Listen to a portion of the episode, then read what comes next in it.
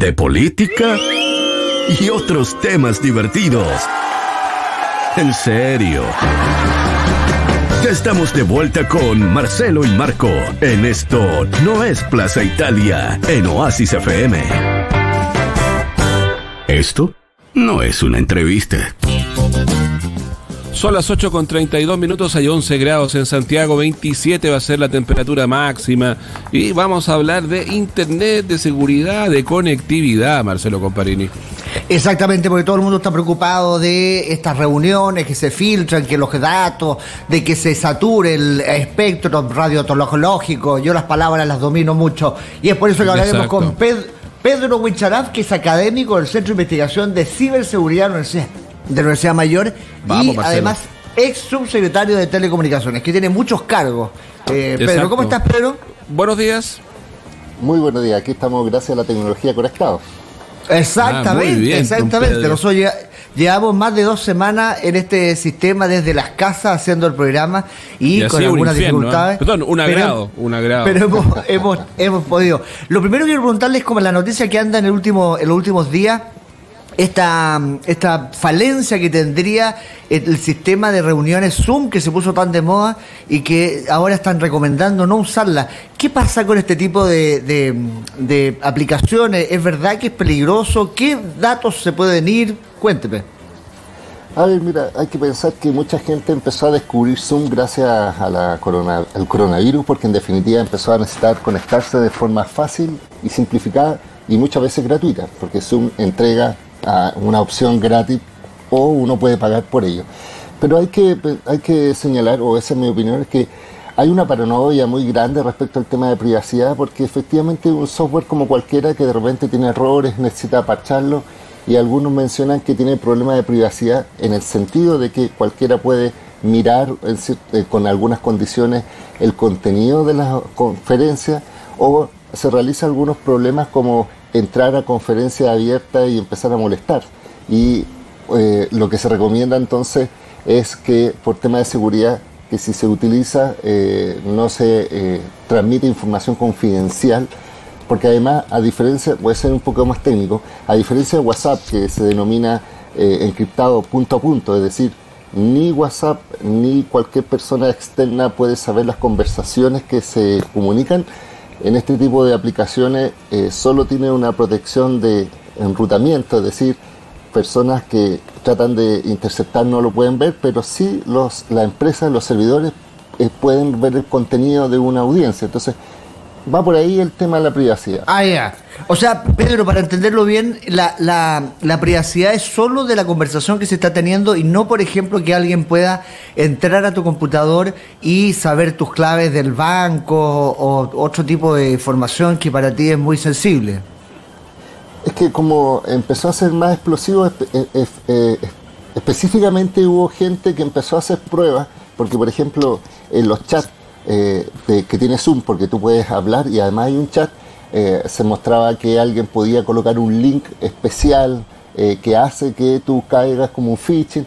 Entonces, yo siento, y, esto ya fue, en este caso, saca, se saca un parche y ya está solucionado. Entonces, yo, sí, yo, yo siento que ha habido una recomendación muy extrema. De hecho, aquí en, el, en Chile el Ministerio de Defensa sacó un comunicado bien, bien especial prohibiendo el uso del programa, pero en definitiva después salió eh, los que están a cargo de la ciberseguridad en Chile, que es el centro de, en este caso, de ciberseguridad del Ministerio del Interior, y al final es como cualquier programa, es decir, eh, tú al usar mm. Windows, al usar Mac o al usar eh, Android, si no tiene medidas de seguridad mínima, obviamente puede ser hackeado, puede ser vulnerada tu privacidad. Entonces, ahora estoy viendo una, una información, Pedro, de Reuters, eh, de la agencia de noticias, que dice que uno de los accionistas de Zoom acaba de hacer una demanda colectiva, cayó el precio de la acción porque no sé, los estándares se exageraron los estándares de privacidad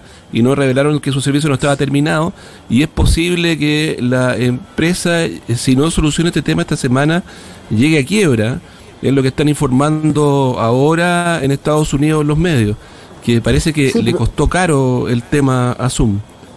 O sea, piensa que es una aplicación que tenía una cantidad limitada de, usuarios. Estamos hablando de, que esto es una, una startup, por decirlo así, de innovadores que llevan un tiempo utilizándolo. Y con esto del coronavirus todos se fueron eh, a utilizarlo. Entonces aumentó mucho eh, el valor de la acción, aumentó mucho los usuarios. Y déjame decirte, en el mundo de tecnología yo creo que también hay intereses comprometidos y empresas empezaron a, otras empresas empezaron a cuestionar su privacidad y es por eso que está este revuelo. Pero yo siento que al final, si uno lo utiliza para efectos, eh, por ejemplo, para hablar en forma general, para hacer algunas charlas, eh, algo no confidencial, eh, no habría mayor no habría problema. Y, si, y si quiere, denos el datito, y si alguien quiere hacer una cosa muy confidencial, ¿cuál es el mejor sistema? Porque hemos visto lo de Google o Microsoft, ¿no? Sí, lo que pasa es que el Zoom lo que tiene en particular, insisto, en que es gratuito, en que te permite por 40 minutos hablar y hasta 100 personas. Entonces, si tú quieres hacerlo algo personal, puedes usar eh, WhatsApp, eh, video, por ejemplo, pero eso es uno a uno, no es, uno para muchas personas. También está Skype, eh, que tú también puedes utilizarlo en forma gratuita. Google tiene una opción para conversar, pero como yo te digo, es más limitado. Entonces, estas aplicaciones son más abiertas. O sea, más abiertas y más cantidad de personas, mejor dicho. Ya, ok. Ahora, cuando nos enfrentamos a esto, Pedro, una vez más viene el tema de la equidad en términos de Internet, porque se da como por, por supuesto de que todos tienen internet y que todos tienen ancho de banda, ¿no? Eh, y ya se vio la educación en donde había muchos problemas de ese tipo, a pesar de que el ministerio puso un portal al respecto y las compañías de teléfono no están cobrando por ese uso, pero, pero uno ve que, Chile no está al día. ¿En qué situación estamos? O en este especie como de examen sorpresa de digital nos pilló eh, este, este coronavirus. A ver, mira, quiero hacer varios comentarios, porque en primer lugar, efectivamente, por el coronavirus ha habido un aumento sostenido del, uso de Internet en Chile. Y, Chile hoy día es uno de los países mejor conectados dentro de la región y en teoría es el que tiene mejores tecnologías habilitantes, ya sea en forma inalámbrica, por ejemplo, celulares tenemos 4G y en conectividad física de la casa tenemos fibra óptica. Pero lamentablemente, tal como tú dices, en Chile existe conectividad al estilo europeo, es decir, hay, lugares donde tenemos la mejor conectividad, en otros lugares son eh, al estilo latinoamericano y hay situaciones donde están al estilo africano, es decir, con muy baja conectividad de calidad. Eh, y lo que tú bien mencionas es que hoy día con el coronavirus eh, empezaron a buscar soluciones también para gente que en este caso eh, no está conectada o que tiene problemas para conectarse en cuanto a recursos. Y es por eso que las empresas empezaron a sus clientes a establecer algunos beneficios como duplicar velocidad, guías, redes sociales gratuitas. Pero por otro lado, el gobierno intentó con las empresas desarrollar un plan que se llama Plan Solidario de Conectividad, que es gratuito para supuestamente el 40% más, eh, por ciento más vulnerables de las familias. Eh, estamos hablando de un universo de 3 millones de personas, pero hasta el momento yo sé que hay como 2.000 personas que se han suscrito a este plan, que personalmente siento que no es bueno, porque efectivamente están entregando, eh, es gratis, está bien, pero están entregando un plan en cuanto a velocidad y a calidad muy malo. Eh, estamos hablando de que las empresas no están ofreciendo ese plan eh, a nadie, comercialmente tampoco, entonces es muy bajo y si uno paga al principio eh, tiene muchas mejores condiciones. Entonces, lo que ha demostrado este coronavirus es que eh, sí ha aumentado un 30% la red, sí ha soportado este tráfico, pero siempre se recomienda una eficiencia en el uso por parte de las personas. Es decir, van hoy día a consumir más tráfico por ver Netflix, YouTube, videoconferencia, y la idea es que si uno está en su casa conectado, es mejor hacerlo en forma eh, simultánea y, no, o sea, sucesiva y no simultáneamente. Es decir, si estás en tu casa, está tu hijo viendo eh, a través del Smart TV, tú estás conectado en el computador, otros están conectados a través de YouTube, etcétera, eh, si están todos al mismo tiempo, obviamente eso puede generar una congestión o una mala calidad en tu casa. Entonces la recomendación es hacerlo eh, sucesivamente, es decir, uno primero y después otro. Pero tenemos algún peligro en Europa, entiendo de que los sistemas de streaming eh, eh, optaron por bajar la calidad de sus transmisiones para que no fuese tan pesado la información. Acá en, Chile tenemos algún peligro que en algún momento colapse el sistema. Lo que pasa es que hay que pensar que en Europa el uso de datos es mucho, mucho, mucho más intensivo que acá en Latinoamérica. Y de hecho, imagínate que ah, también se informaba que ah, hay un juego en línea, estamos hablando de un juego de PlayStation específicamente, que eh, hizo una actualización de su juego y muchos usuarios europeos empezaron a descargar la actualización simultáneamente y eso hizo que en ese momento también hubo una congestión muy fuerte. Entonces, en Europa lo que hicieron las empresas en forma... Eh, unilateral, digamos así, en este caso Netflix y YouTube, eh, fue bajar un poco la calidad de sus productos estrellas, que eran son los que consumen más. Estamos hablando de contenido 4K, que en el fondo tú tienes que tener un televisor 4K con una buena conectividad y buen contenido 4K para disfrutarlo. Y bajar un poco eh, la calidad eh, no le afecta en cuanto a los humanos, pero sí en cuanto a la capacidad de transmisión de datos, que que lo hacen para eso. Y eso también lo hicieron en todo caso extensivo en Latinoamérica. Es decir, ah, aquí en Latinoamérica también YouTube y Netflix hicieron este baja de calidad, pero si tú sigues conectados con estos servicios, eh, probablemente no notes tanto la diferencia y vas a poder seguir continuando, porque ellos saben que son los que eh, generan mayor cantidad de tráfico y por tanto son eh, los que hacen que si tú ves, por ejemplo, un correo electrónico necesitas millones de correos electrónicos para ver un, para ser comparados con un minuto, por ejemplo, de contenido Netflix en 4K. En 4K, perfecto. Perfecto. Ahora, y, lo sí. sí, por favor, Marcelo.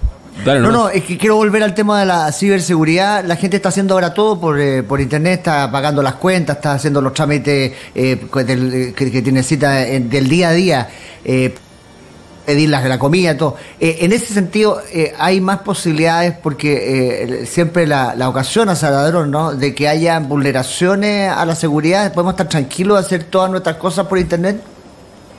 O sea, mira, tú tienes mucha razón porque efectivamente han aumentado en un 600% los intentos de phishing, los intentos de engaño, los intentos de eh, hacer que las personas eh, sigan links falsos o reciban información gracias eh, o debido al coronavirus.